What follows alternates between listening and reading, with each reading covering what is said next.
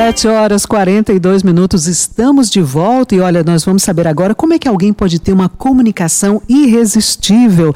É a hora da coluna Pensamento e Conexão com Fagner Fernandes, é ele quem vai trazer aí essa explicação pra gente. Olá, Fagner, bom dia. Bom dia, bom dia, bom dia! Vamos agora com muita alegria para o nosso tema de hoje: Como se tornar irresistível. Vocês sabem? Meninas, anotam porque esse tema é para destravar a comunicação, ensinar as pessoas a viver o processo e, claro, ter uma comunicação tão viciante quanto açúcar. Ou quem sabe, ainda mais. Olha, presta bem atenção porque esse é um tema que as pessoas elas começam a achar que não é possível você ter uma comunicação irresistível ou que você não seja interessante. É válido lembrar que nós conseguimos sim ter esse tipo de comunicação, que nós conseguimos sim ser pessoas interessantes. Por vezes, nem sempre o dia todo, mas nós conseguimos ter esse momento, sobretudo quando você coloca foco e determinação. Eu sei que a grande maioria das pessoas, elas perdem o sabor para ser irresistível porque elas vão buscar isso em cima da perfeição. Deixar tudo muito bonito,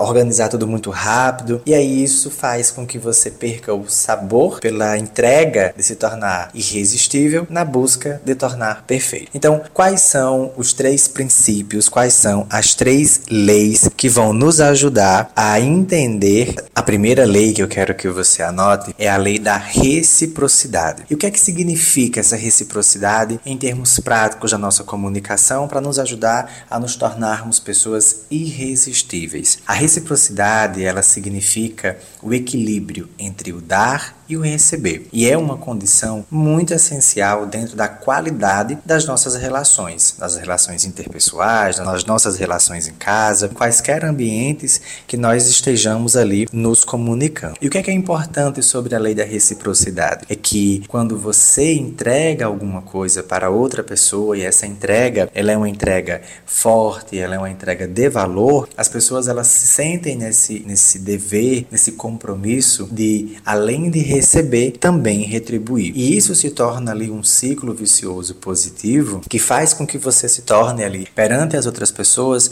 uma pessoa mais especial. Então a reciprocidade, ela é um dos princípios sistêmicos porque ela equilibra aquilo que nós entregamos e aquilo que nós recebemos. E a reciprocidade, ela é tão importante, ela é tão forte que ela tem muita conexão, ela tem muito sentido com o nosso eixo também de prosperidade. Quanto nós entregamos para o mundo, quanto nós entregamos para as pessoas, o quanto nós entregamos para o mercado, que faz com que nós também possamos receber. Por vezes nós somos muito cultuados a pedir, pedir, pedir, pedir e esquecemos também de doar. E é essa doação, essa entrega do nosso melhor valor que faz com que nós consigamos receber essas boas conexões. A segunda lei que torna você, sem sombra de dúvidas, uma pessoa irresistível é a lei da comparação. E aí presta bem atenção porque comparar aqui não é comparar você com as outras pessoas. Não é usar o princípio da comparação para você se diminuir ou se envaidecer sobre o que você está fazendo. A lei da comparação, ela permite que você possa se comparar consigo mesmo todos os dias. Sabe aquela frase que fala que você pode ser um por cento melhor todos os dias e se você fizer isso durante um ano, você terá 365% a mais de desenvolvimento e de evolução? Quando nós nos comparamos, nós nos permitimos aprender o que nós vamos julgar como erro e acerto, como certo e errado, como producente e não producente. E isso faz com que nós possamos nos tornar pessoas em desenvolvimento, pessoas em evolução, pessoas de mentalidade de desenvolvimento. Quanto mais nós nos comportamos com essa intenção de nos compararmos, na intenção de evoluirmos, mais